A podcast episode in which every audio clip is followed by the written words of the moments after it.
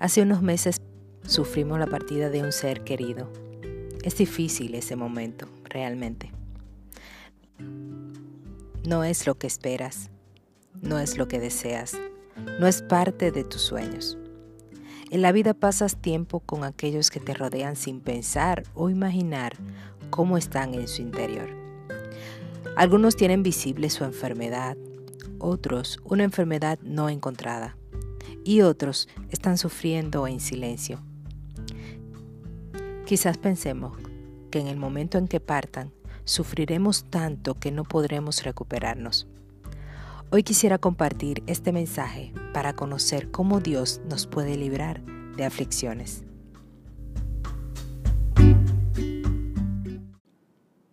Hola, ¿qué tal? Soy Lady.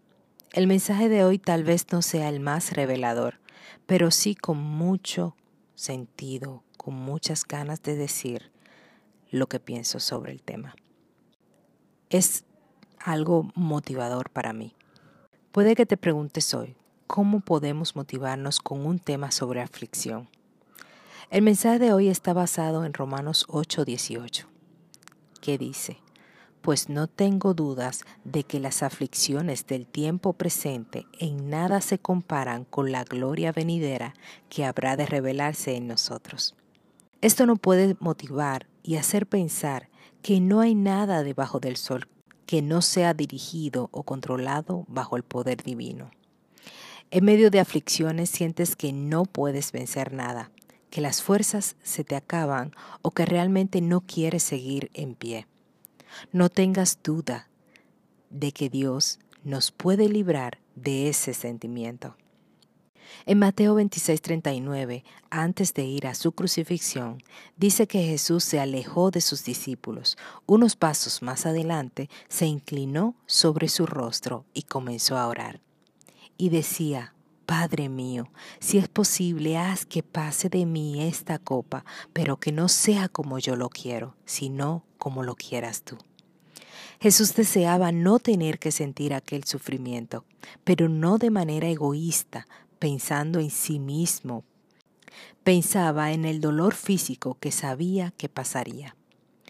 Pero mantuvo su confianza en el Padre y dejó en sus manos lograr el cometido. Cuando Cristo estaba en el Calvario, en medio de su sufrimiento por el dolor humano, pensaba que era la única manera de librar de una vez y por toda a la humanidad del mal, del pecado y del dolor ocasionado en el Edén. Su aflicción hubiera sido más grande si no hubiese cumplido su misión aunque sientas que todo se acaba, no te preocupes. Las aflicciones de este mundo siempre estarán, pero llegará el día en que todo lo que nos duele actualmente se terminará. En ocasiones nos vemos atribulados porque no hallamos las salidas para nuestros problemas. Sin embargo, Cristo no dudó en entregar su propia vida para salvar al pecador para librarnos de la muerte eterna. No dudó en limpiar del pecado y del dolor a la humanidad, a su querida humanidad. Derramó su sangre porque su amor era mayor y sigue siendo mayor que todo el sufrimiento que ese momento podía causarle. Tal vez está pasando ahora mismo por una depresión causada por la pérdida de ese ser querido.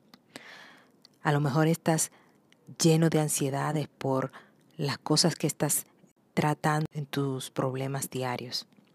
A lo mejor estás padeciendo de una enfermedad terminal y no le hayas dicho nada a nadie ni a tu familia.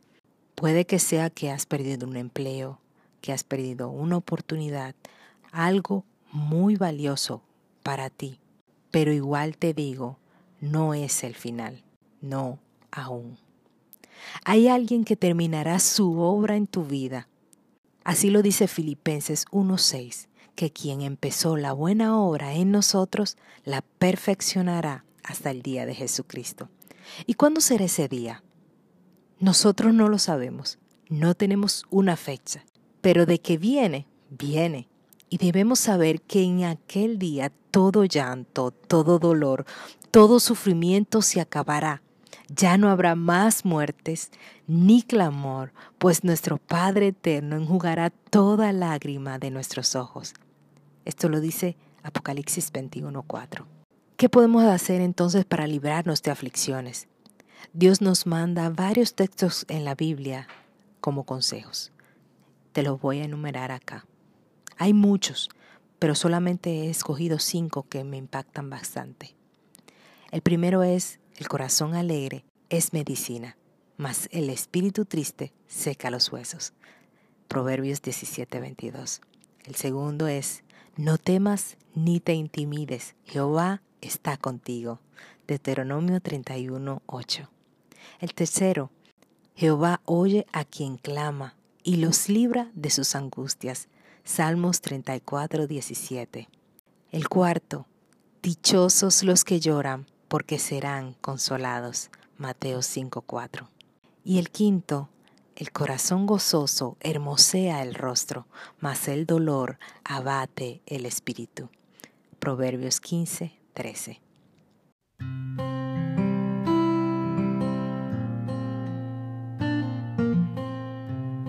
La invitación de hoy es, no te desanimes, no sientas tanta tristeza.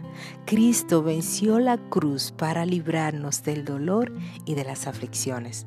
Continúa confiando, porque en la vida eterna no habrá más dolor.